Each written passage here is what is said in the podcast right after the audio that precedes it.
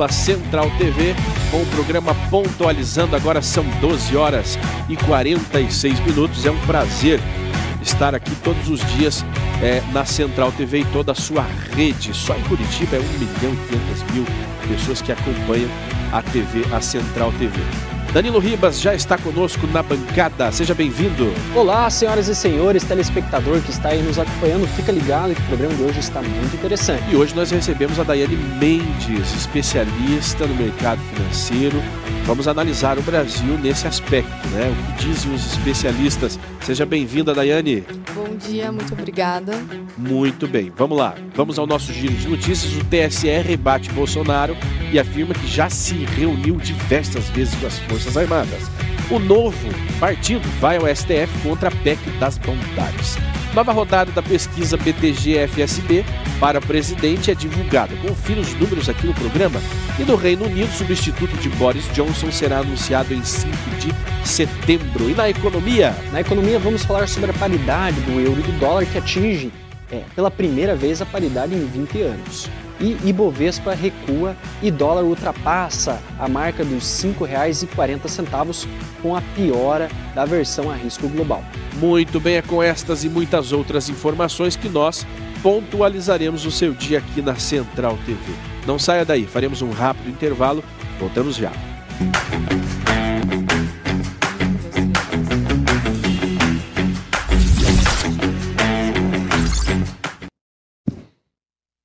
Muito bem, nós estamos ao vivo. Falhou aqui, ó. agora. Nós estamos ao vivo na Central TV, agora são 12 horas e 51 minutos. Você pode fazer contato conosco pelo telefone 419-9824-6290, 419-9824-6290. Todos os dias nós recebemos, recebemos pessoas no programa é, com as suas opiniões, né?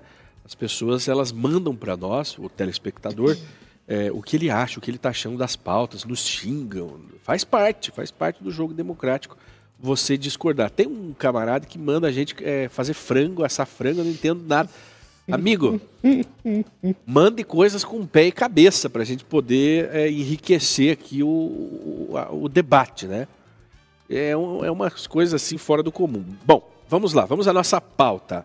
A primeira de hoje que eu gostaria de trazer a bancada aqui para para um debate é: o TSE rebate Bolsonaro e afirma que já se reuniu diversas vezes com as Forças Armadas. E o, o, o, o, problema é que o governo insiste, o governo é o Bolsonaro, chefe das Forças Armadas, e insiste, né? Ele está insistindo que precisam ter mais esclarecimentos, precisam aprofundar mais a questão do processo eleitoral que traz aí, é, segundo as Forças Armadas que foram convidadas pelo TSE, para é, verificarem a segurança das urnas, a segurança do processo eleitoral e acharam aí é, milhares de falhas no sistema e reportaram. E aí o TSE, sabe quando alguém reporta um problema para o patrão da empresa?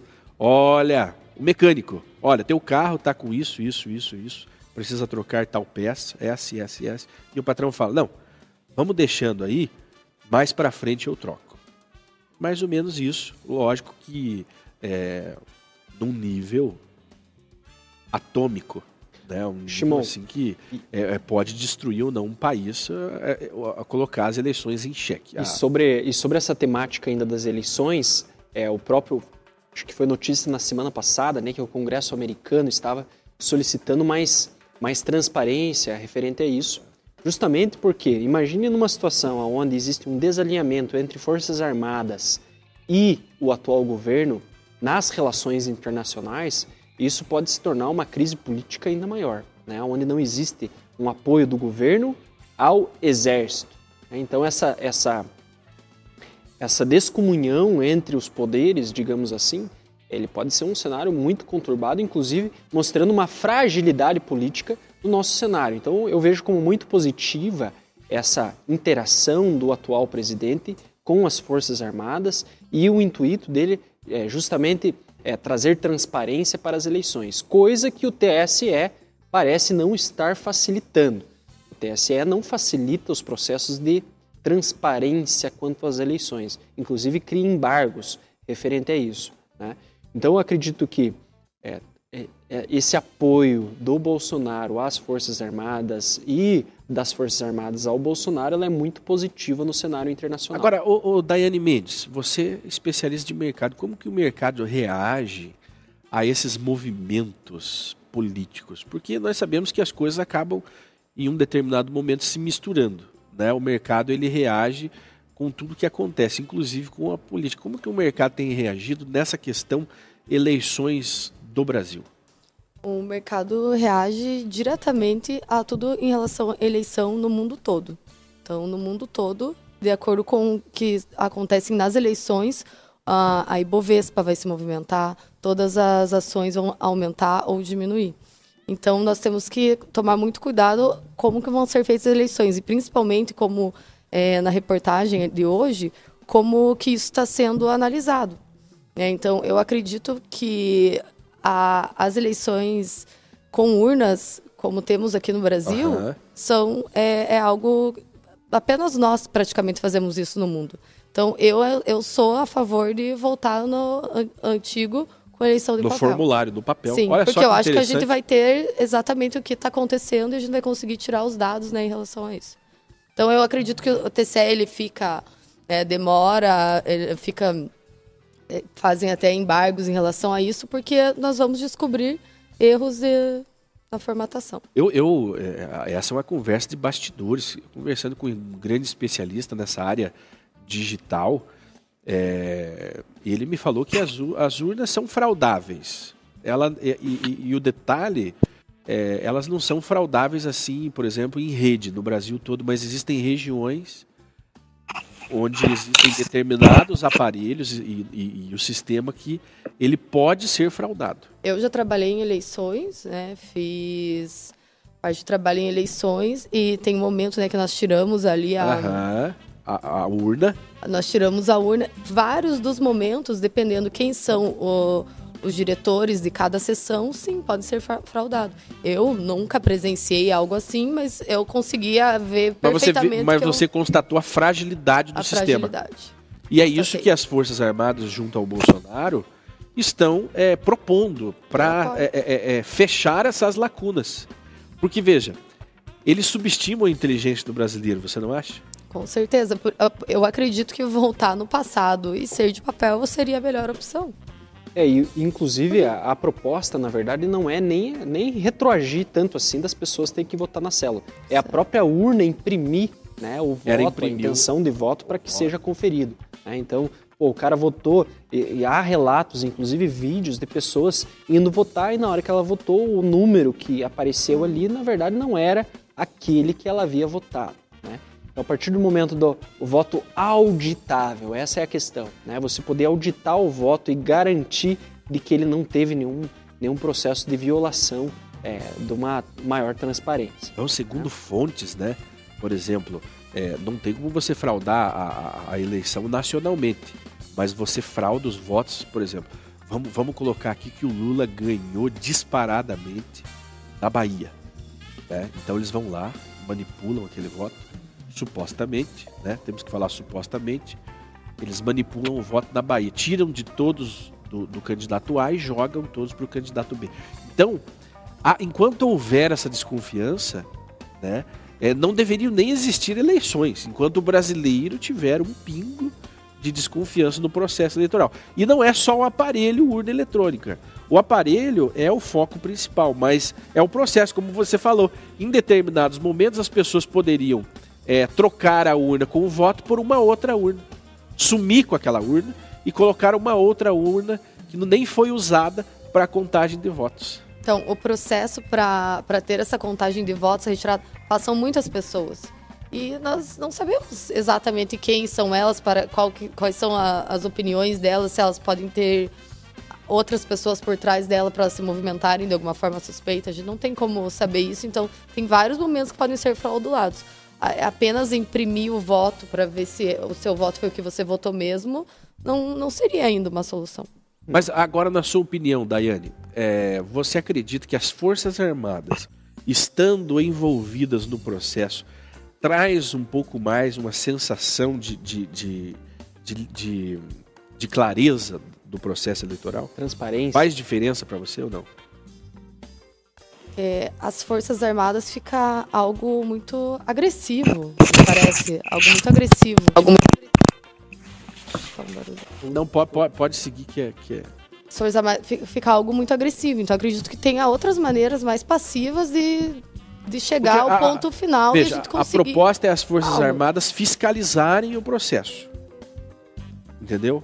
Então lá, tem um policial, tem um inspetor do PT, tem um outro é fiscal, né? Tem outro fiscal do, do Bolsonaro, um do PSDB e tem um milico lá. Eu, as Forças Armadas, eu acredito que fica algo muito agressivo que não faz. Uh, não faz sentido aqui é, no, no, Brasil algo assim. Nós nem temos armas né, liberadas. A gente não, uh, essa situação de armamento no Brasil é, é um assunto vulnerável ainda. A gente não tem uh, o país como um todo uma opinião formada sobre isso que a Força Armada ali vai, vai alterar alguma coisa. Se for para dar é, ter errado, alguém queira burlar, não vai, isso não vai pausar a pessoa.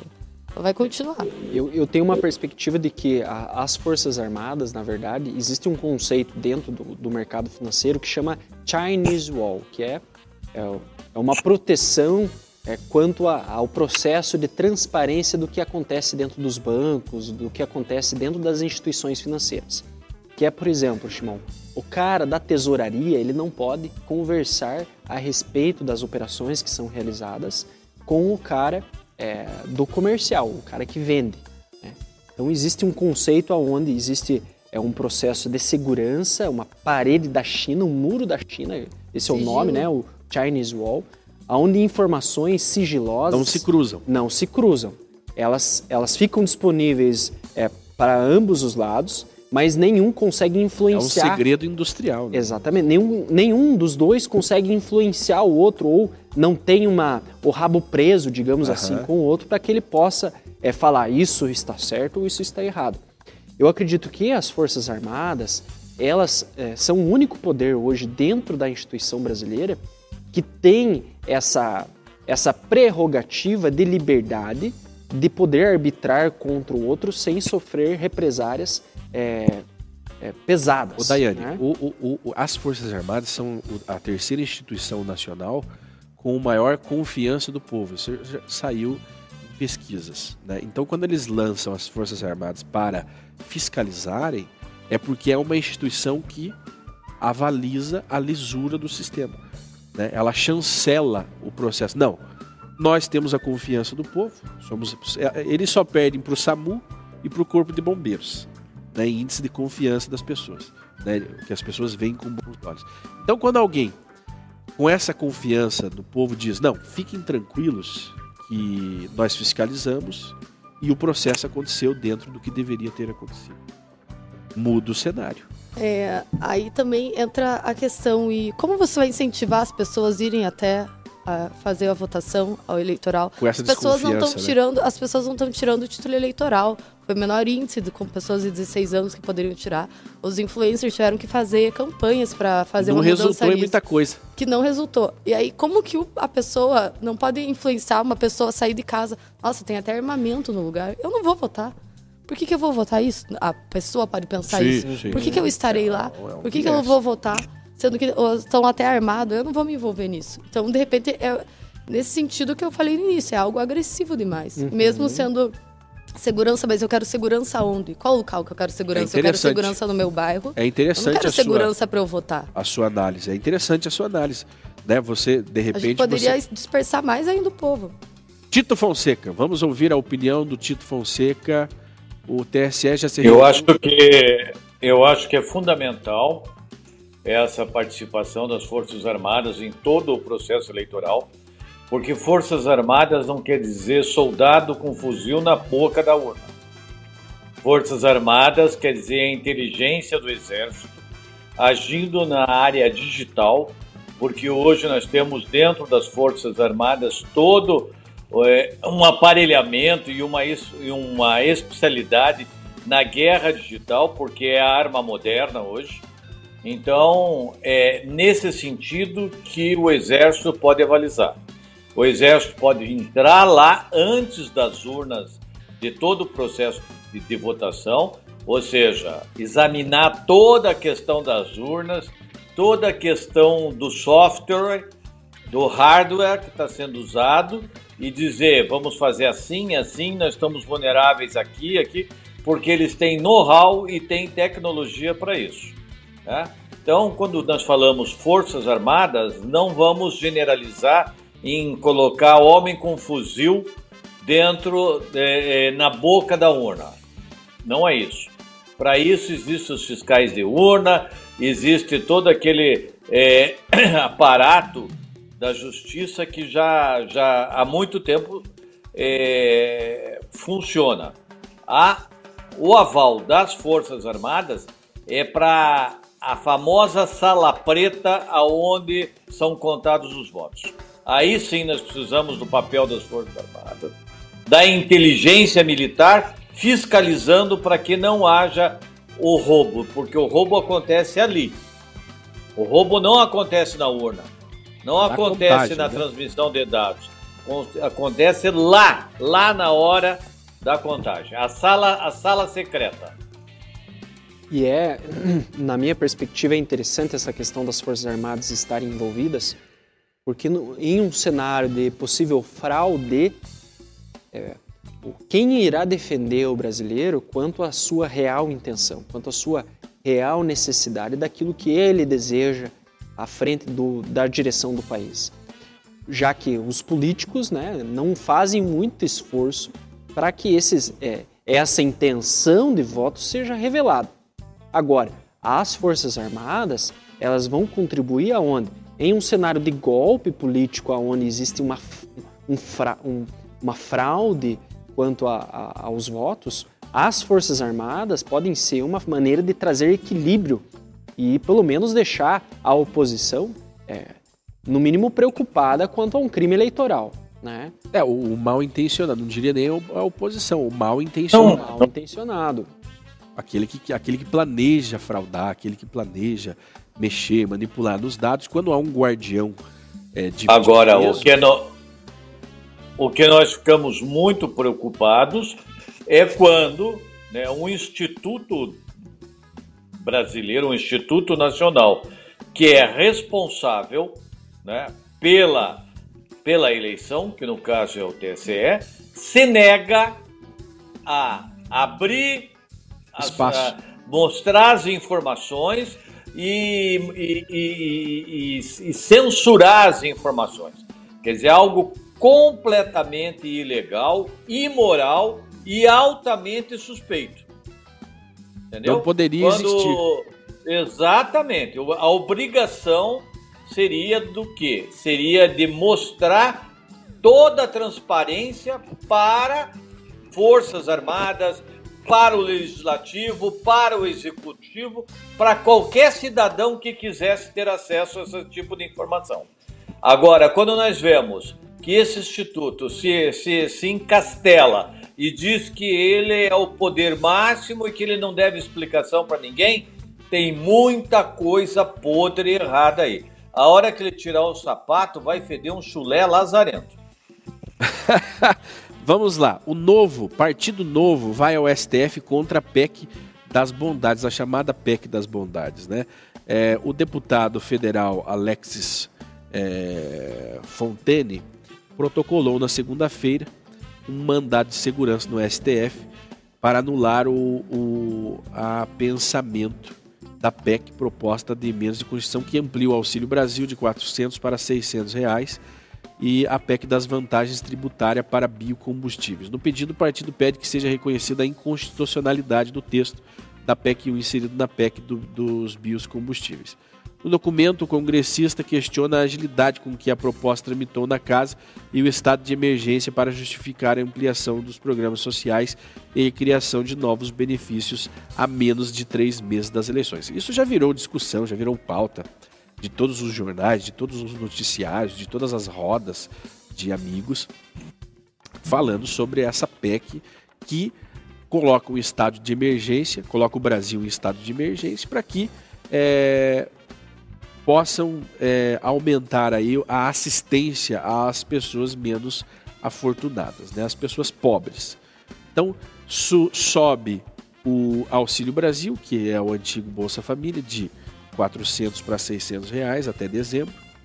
sobe o Vale Gás, sobe o, é, uma bolsa é, combustível, né, um valor de mil reais para caminhoneiros e taxistas, entre outras, é, vamos chamar assim, de benesses para com, a, com as categorias que o governo classifica como vulneráveis nesse momento.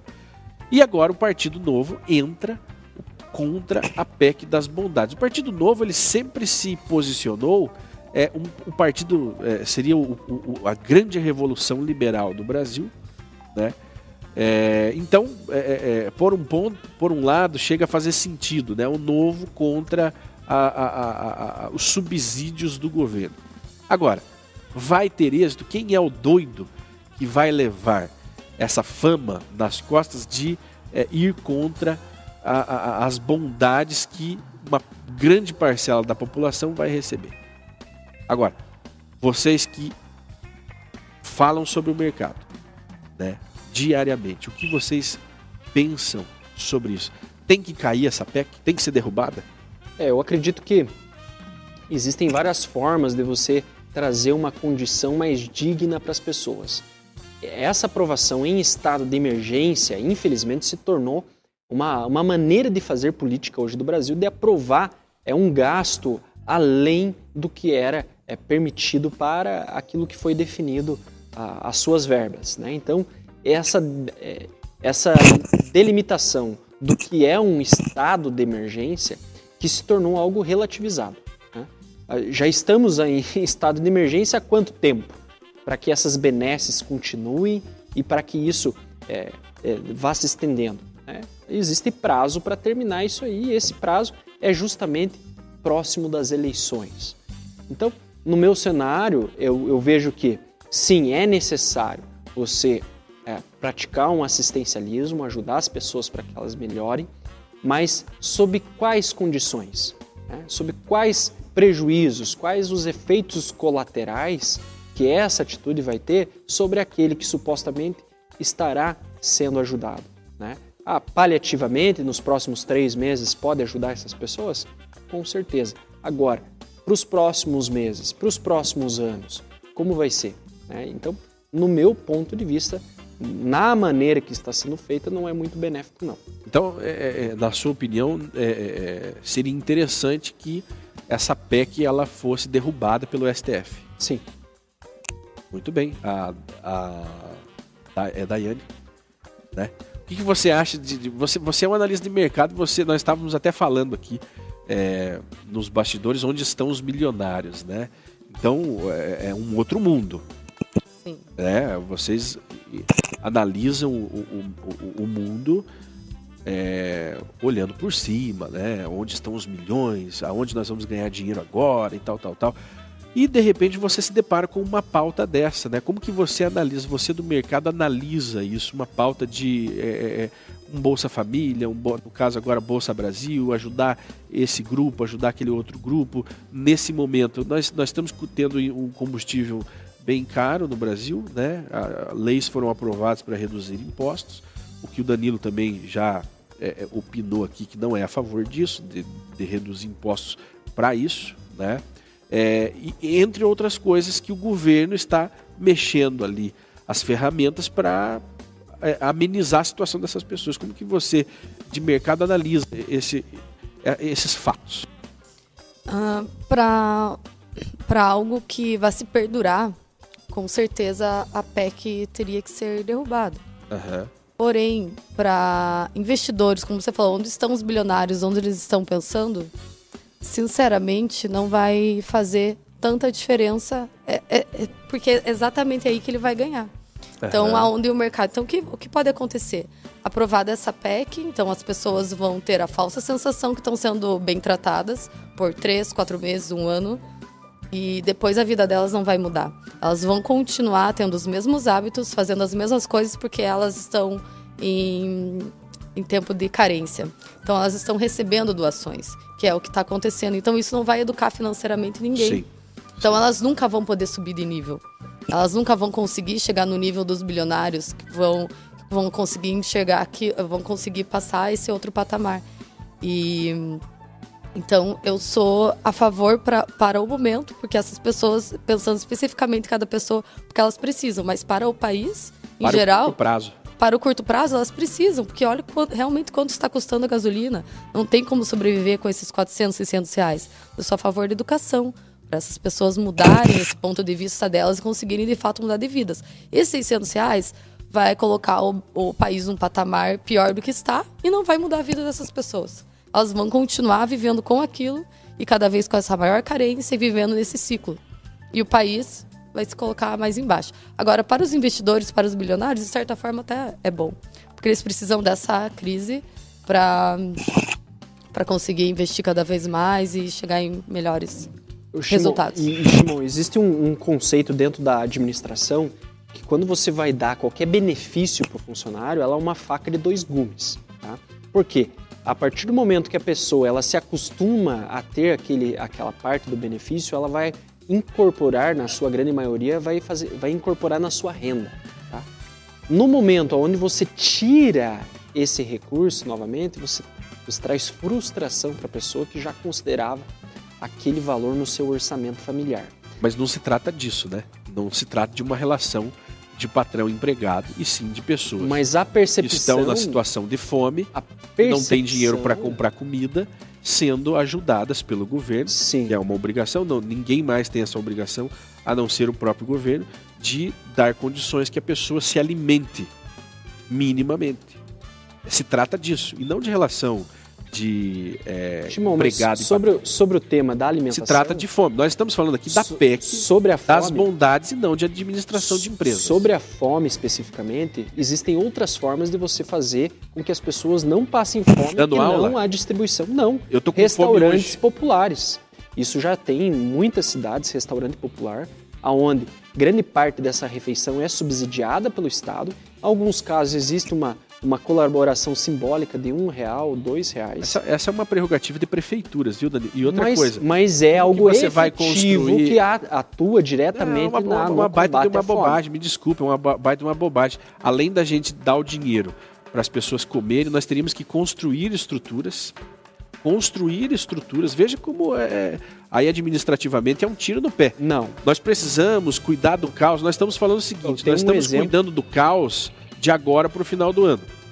Não é um projeto de trazer, dois anos e nem de cinco anos. Nós estamos, uma faz- solução. nós estamos falando de um projeto que começa agora e vai até dezembro. Não tem como construir restaurantes populares. Não de é, agora pra não dezembro. é necessário construir restaurantes populares. Existe um negócio que se chama parceria público-privada. Isso foi muito bem é, feito, inclusive pelo Partido Novo no- em São Paulo, é, referente à parceria entre os hospitais públicos e hospitais privados, aonde o Estado entra como provedor dos recursos direcionados para aquela função. Tá? Imagine o seguinte cenário, onde você tem vários restaurantes na cidade, que esses restaurantes vão ser subsidiados pelo Estado na maneira de aplicação de recursos, né? que seja esses 600 reais que sejam aplicados diretamente não é só arroz na e o feijão. finalidade. Não é só arroz. Não é e a feijão. fome o problema? Não é só arroz. e Se é o problema é a fome, Não, tem que é, ser aplicado Presta atenção, você é fome. bem inteligente. O que eu você- trago, o que eu Você é uma trago pessoa bem inteligente. Quando você fala de fome, não é exclusivamente só do arroz e do feijão.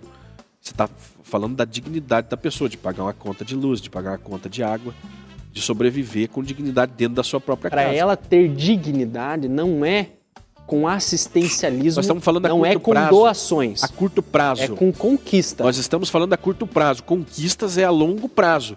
Estudo, escola, educação é óbvio. Para essa bancada aqui é um assunto óbvio. Nós discutimos é, é, sobre. Não, nós precisamos da educação. É claro que nós precisamos educar a pátria para que ela não precise mais depender de benesses do governo. Mas nós estamos analisando a curto prazo. Eu quero saber a capacidade de, de você, a sua, de analisar a curto prazo essa questão. A chave é essa. O que nós vamos fazer para resolver o problema do brasileiro em três meses? Tito. Fonseca. Eu acho que a nossa convidada, como é que é o nome dela? Daiane Mendes. Daiane Mendes. Daiane Mendes, ela foi muito precisa e foi pontual. No curto prazo é isso que nós temos que fazer. Nós temos que socorrer, temos que dar o dinheiro, temos que dar os 600 reais e a pessoa vai ter receber aquilo, vai administrar aquilo e vai tentar sobreviver e fazer a sua ponta diante desse momento de crise. Ô Tito. Esse é uma questão pontual. Nós vamos pro intervalo, nós voltamos já. Até estourei o, o, o tempo aqui. Nós já voltamos, é rapidinho.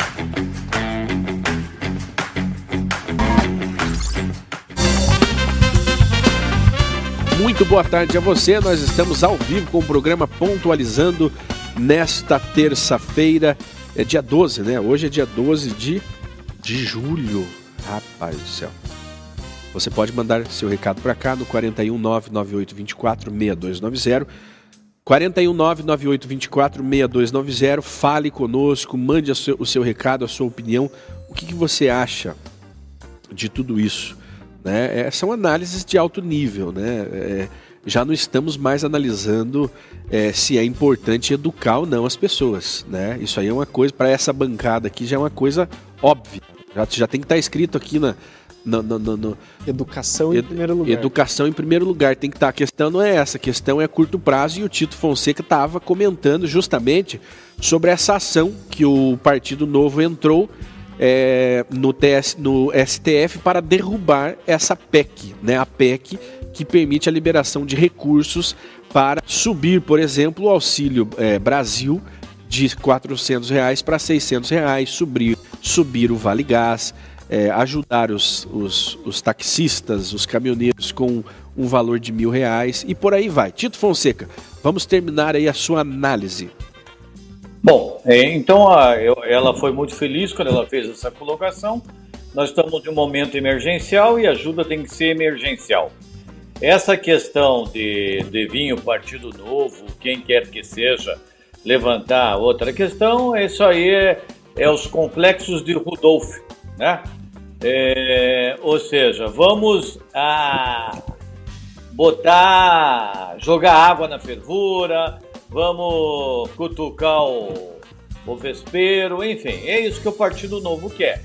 O Partido Novo quer complicar, quer criar problema para o governo, quer é, se as pessoas não receberem na véspera da eleição, é muito mais é, provável que vão votar contra o governo. E essa é a questão que o Partido Novo quer. O resto é balela, o resto. E nós sabemos como é que eles se comportam e como é que é essa pseudo-direita, porque não é uma direita, eu já falei, eles são capitalistas, e capitalista é, e marxista não existe muita diferença entre eles. Que existe, eles são a mesma face, é, são apenas a face oposta da, da mesma moeda. Capitalista e marxista, eles se entendem muito bem. Veja como é que foi na questão lá do governo do PT, como as empreiteiras e os empreiteiros e os bancos se deram bem nos 14 anos de governo do esquerda. Né? Então, isso aí, no, lá no regime nazista, é, os banqueiros e os, e os, grandes industriais se davam muito bem com o regime é, nazista. E assim, assim era com os socialistas e assim é com os fascistas. No governo liberal é que isso não acontece. Então, eles sabem muito bem que o Bolsonaro é um governo liberal, mostrou que os bancos e que os grandes especuladores têm tudo para perder, porque não são os que produzem, banco não produz riqueza, especulador não gera, não gera riqueza, eles exploram a riqueza produzida pelos outros. Então é isso que nós temos que deixar bem claro e, e a intenção deles nesse momento, com essa fé, com essa ação no STF, é simplesmente fazer o que o Rudolf faz. Cada vez que eles perdem no voto, eles apelam para a parcerada lá do STF. O que me preocupa dessa, dessa intervenção é que, na verdade, a preocupação é quanto à reeleição do Bolsonaro e não quanto aos a, quanto à economia. Quanto à economia, não. exatamente. Não, não, é, é, isso, isso é uma crítica que eu faço. Se a, a moção de tirar realmente essa PEC fosse relacionada. Para salvar a economia. Para salvar a economia, entendendo os discursos do Banco Central, o Banco Central falando, revisando, falando: ó, oh, pessoal, se essa PEC. Aí era outra aprovada, situação. É, se essa PEC for aprovada, teremos um desdobramento na economia é prejudicial para as famílias brasileiras.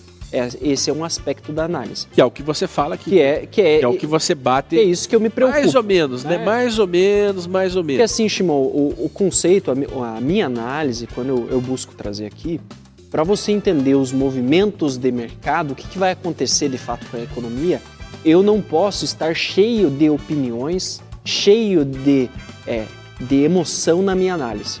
Se eu coloco isso, eu vou estar, é, obviamente que eu vou agir em prol de mim mesmo. Seria ótimo eu receber lá um auxílio lá de 600 reais. Não, você não E precisa, fazer- mas a dona, a Mas- dona Maria. Seria A ótimo. dona Maria, que está lá no Nordeste, onde aqueles vagabundos políticos não permitiram que fosse industrializado, que crescesse, ela precisa. Sim, é, Ela precisa é ótimo. É inegável. Não tem como a gente olhar para a tela do Sim, computador exatamente. e falar, não, é os números que importam e as pessoas.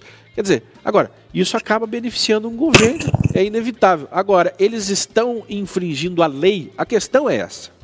O governo, quando está ajudando as pessoas na época da eleição, veja bem, o governo não é bobo nem nada. Mas não é só, não é só na época da Bobo eleição, né. Shimon? É, ele, ele, ele executou o maior ele, ele vem pacote se da, da história. preocupando né? com o social é, o tempo todo. E agora é um momento de crise. E estamos em época de eleição. Coincidência ou não, Mas desde o primeiro. É, exatamente, Uma, estamos. uma, uma agora coisa, vamos ver.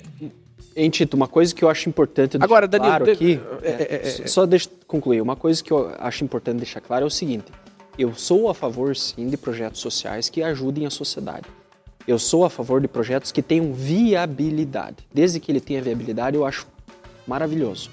Quando não existe viabilidade do projeto e algo assim que pode ser as consequências daquilo que está sendo feito são maiores do que os benefícios, que aí nós partimos para uma análise de risco-retorno, e eu acredito que essa é a análise que nós devemos tomar, é o custo de oportunidade, qual que é o risco que nós estamos tomando para que isso se torne viável.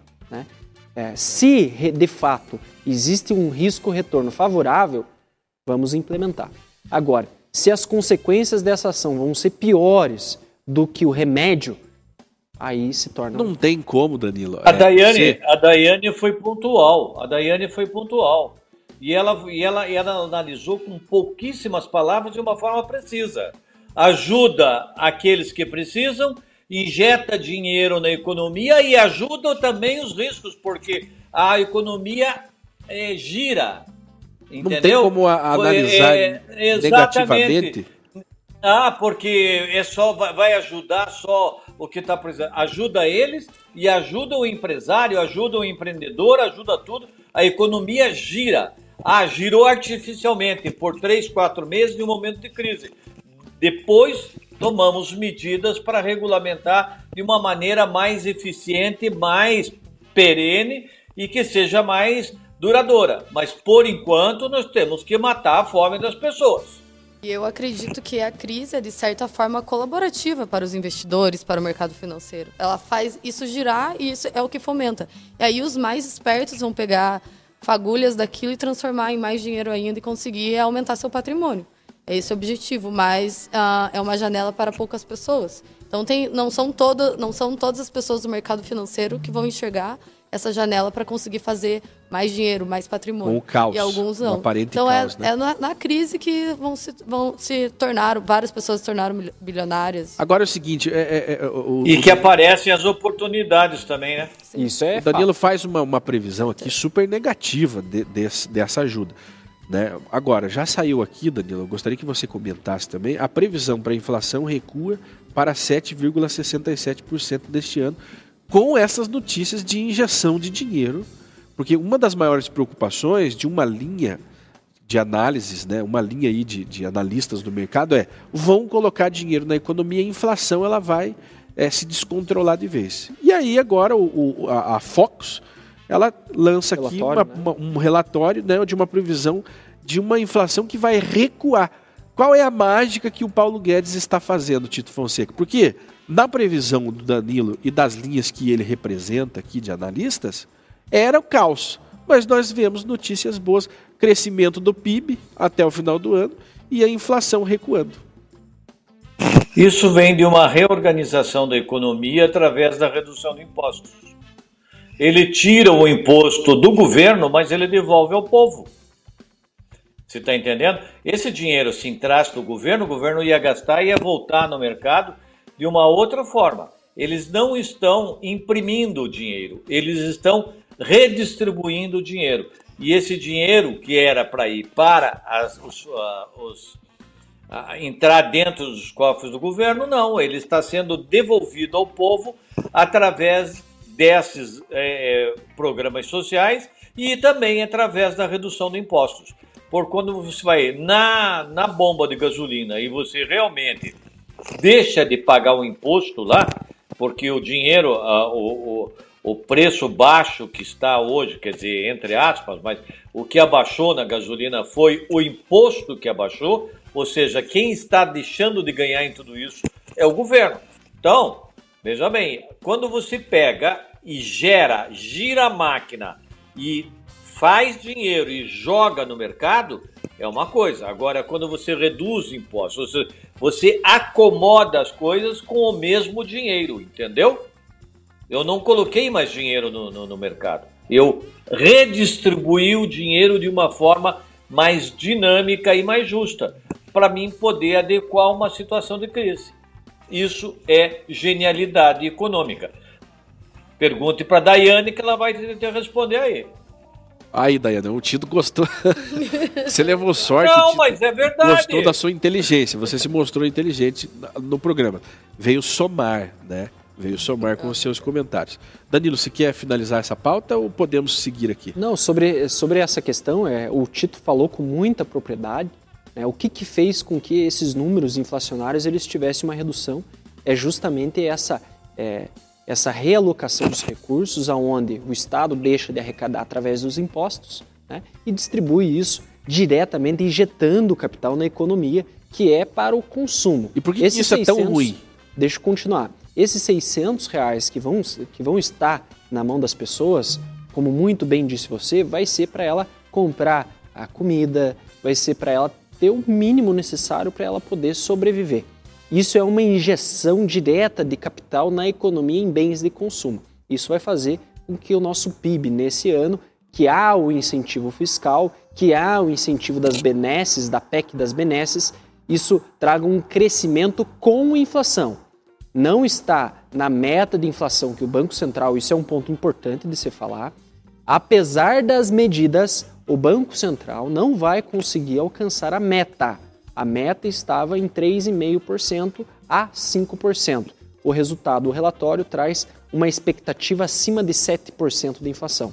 Ou seja, mas era esperado será, mais. Era esperado um cenário ainda pior. Você, é, você, é, você é, é um dos arautos da desgraça aqui no programa, onde você anunciou que nós mergulharíamos em total caos com essas medidas do governo. Nós tivemos uma discussão bastante acalorada a respeito dessa ajuda de custos. Pois bem, uma semana depois, há uma previsão de redução da inflação. Neste ano, para o ano que vem, a previsão é de aumento nos ah, índices ah, é, nós sempre estamos e queda no PIB. Se nós vamos analisar é, um horizonte de curtíssimo prazo, obviamente vai ter um, vai ter um alívio depende, da economia. Tudo para depende. o próximo ano. Se o PT for eleito, com certeza teremos inflação. Se o Bolsonaro for eleito, com certeza nós temos Indiferente, Tito, de quem for eleito, o ano que vem a conta vem. Tá gravado. Essa, essa, essa tua fala tá gravada. Eu quero ver em janeiro, fevereiro. Nós anunciamos aqui que o Brasil agora é a sétima economia do mundo. Tito, quem me dera. Eu acho que é dera. quinta. Esse seria, Tito. esse seria um ah, cenário maravilhoso. A Daiane, você também. Você vai estar aqui no dia em que nós vamos anunciar o Brasil como sétima, quinta economia do mundo e o senhor Danilo aqui é, é, é, é tentando se explicar. Eu, eu sou atacado por causa da minha visão de eu tentar alertar as pessoas quanto aos riscos de mercado.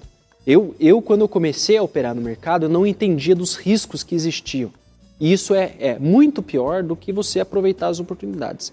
Existem muitas oportunidades para quem entende dos riscos. Inclusive, Shimon, uma das operações hoje que eu mais estou tendo lucro é foi uma operação que eu me pautei na invasão da Rússia à Ucrânia. Eu me expus nas empresas do setor de petróleo e hoje eu estou tendo um lucro de mais de 300% em cima de uma operação que eu realizei entendendo um cenário de crise. E é aí que os bilionários eles aproveitam para fazer suas grandes fortunas que é entendendo as consequências das atitudes dos governantes ou a mudança de comportamento do mercado e aproveitando esse cenário de crise, de risco, para tomar posições. Né? O seguro Danilo, Danilo. É, é, muito interessante, mas tem pessoas. É, me veja como uma coisa, mundo, não tinha. Como o mundo é grande, Tito. Só deixa o, eu. O, o Mauro, o Mauro está aqui me, me questionando. Vai, o nosso Mauro, ouvinte. Mauro, Mauro. É, de que a previsão do PIB era para ser negativo. Era para ser negativo. Era. A previsão do Danilo era negativa. Nós temos que recuperar isso é? aí, produção. Vamos recuperar as falas dele em breve e aí nós vamos colocando aqui. Não é fala do Danilo, gente, não é pessoal com o Danilo. É, é, é, é o que ele não, representa. É, é o que ele representa, que ele representa é uma realidade. Dele. É o time dele. É o time dele. Ele representa uma realidade de Brasil. Então eu só e vou existe. pedir uma gentileza. Não usem meu nome. Existem... Não ataquem pessoalmente a minha pessoa quanto a minha opinião. Mas não, não é pessoal, Danilo, opinião, pelo amor de Deus. Você Pelo amor pode, de Deus, Danilo, Você pode é trazer, é tanto é que você está trazendo. estamos aqui para brigar, não, então cara. falem dos dados. Falem dos dados, não ataque a minha pessoa pessoalmente. Eu ia falar uma coisa, acabei Mas até esquecendo. ninguém ataca você. Ninguém ataca você pessoalmente. São ideias. Nós gostamos de você, nós te amamos. Você, você, coloca as ideias, veja como não é um ataque pessoal, que senão nós teríamos nos livrado dele aqui do programa e com certeza trazido uma, uma, uma uma, uma jovem, pessoa mais simpática. Uma jovem donzela para embelezar o programa. Não, nós mantemos ele aqui a todo Como custo. se eu fosse um estorvo no programa. Né? Não, nós gostamos de você. Então o problema não, não é pessoal. Você não é um estorvo. É uma guerra eu diria de que ideias. você é o mal necessário, né? É uma, é uma guerra de ideias onde nós analisamos, você analisa, nós analisamos, você analisa, nós analisamos e em algumas vezes nós concordamos ou a maioria não. É um debate. É um debate. Então, no mercado financeiro, além do que o Danilo falou, então vão ter alguns momentos que os bilionários vão aproveitar, a crise é uma delas, mas também existem vários tipos de investimento. Existem investimentos apenas em bolsa de valores, em uhum. algo uh, que fica não tem não é estável. Então existem investimentos em fundo de investimento imobiliário, é. que é algo que é estável, que está ah, sendo muito bom para os países que estão em crise, como aqui no Brasil em energia solar, em seguros, seguros de vida, de carro, as pessoas estão cada vez procurando mais isso. Então, existem vários tipos de investimento. Então, na hora de você fazer o um investimento, o bilionário também não vai, não, não, são só as pessoas que vão pegar a instabilidade para conseguir fazer investimento. Você vai conseguir também fazer investimento estáveis. Né? Então, não tem só um tipo de investimento. Então, você não precisa ser tão radical quanto uma coisa. acredito que a, o sucesso está no equilíbrio. É, e essa questão da tomada de posição em seguros é só, só consegue se segurar quem entende dos riscos. E o meu papel aqui é trazer essa orientação de quais são os riscos que podem estar à frente. Claro que nós vamos sempre estressar para que nós entendamos o pior cenário e o melhor cenário. Né? Nós vamos nos beneficiar de ambos. Quem é um bom investidor, ele tem que estar atento, além da sua opinião particular.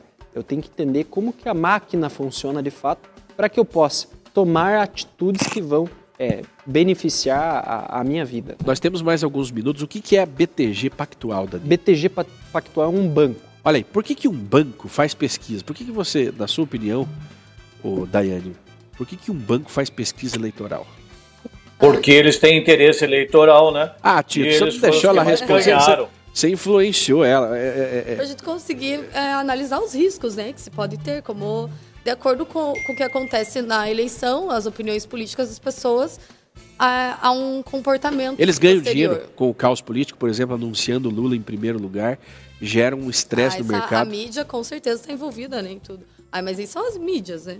Mas o, a, a, o, as pessoas do mercado, os bilionários, aqueles que vivem buscando oportunidades, ganham dinheiro, é, anunciando candidato A ou B como é, o, o, preferido? Ah, hoje em dia o dinheiro não está em algo só físico, mas se você tem interesses sociais, você está ganhando dinheiro de certa forma. Ganha então, da especulação. Claro, você, é, em algum interesse social, de repente pode ter algo por trás em relação a empresas, investimentos que pode sim ter, influenciar, né? Porque, ó, veja bem, essa, essa, esse Mas banco... um pacote de dinheiro, talvez uma influência. Um BTG Pactual, ele divulga né, a, a, as pesquisas eleitorais desde de, do começo do ano e ele Paulo vai... Guedes foi um dos fundadores do BTG. É, hoje ele já não é mais, hoje ele já está trabalhando do lado do, do, governo Bolsonaro. Agora é o seguinte, ele, essa pesquisa, eu gostaria até que você abrisse, por gentileza, Danilo, a enquete do Tito, a enquete ao vivo.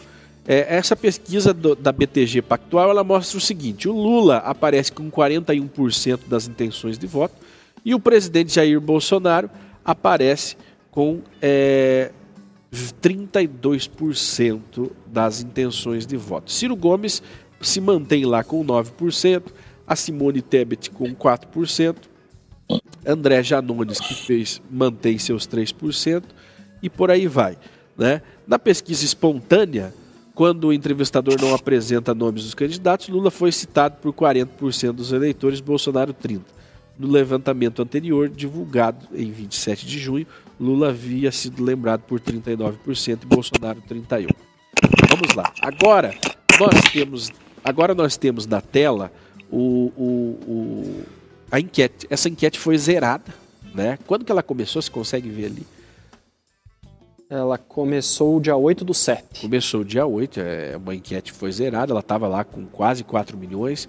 Não sei se ela chegou nos 4 milhões de votos, mas nós temos uma taxa de amostragem ali já de 408 mil votos, onde Bolsonaro aparece com 70,6%. Alguns especialistas dizem que esse é o verdadeiro número, outros é, insistem que é o contrário, é que é o Lula, enfim. Mas Aí nós usamos parâmetros um pouco mais inteligentes de ver esse resultado das ruas. O que, que nós vemos nas ruas? Qual manifestação nós conseguimos analisar nas ruas? O que as pessoas estão falando nas ruas a respeito dos presidenciáveis? Então, vamos lembrar aqui: o Bolsonaro sai na rua e enche de gente, uma multidão, e povo, e, e Bolsonaro, e motociata. E o Lula ainda nós vemos ele é, aquartelado aí nos sindicatos, é, nos salões de hotéis, alguns eventos com algumas é, é, é das suas militâncias, mas não vemos esse, essa mesma pressão que está a, a pré-campanha do Bolsonaro. E uma coisa que me deixou chateado aqui, até inclusive vendo esses números, é que o Pablo Marçal saiu. Né? Não, Desapareceu. Não aparece mais ali dentro dos números, não pontua mais, e ele é o meu candidato. Né? Infelizmente, pena, não está mais pontuando aí dentro da representação. Mas não considere inviável, embora os números mostrem que ele é totalmente inviável, mas eu não, não sei, será que ele segue né, com essa busca pela presidência da República? Aparece, e ele não aparece nem nessa BTG aqui, uhum. nem na BTG Pactual, que seria a pesquisa, é, vamos colocar aí, regular, né?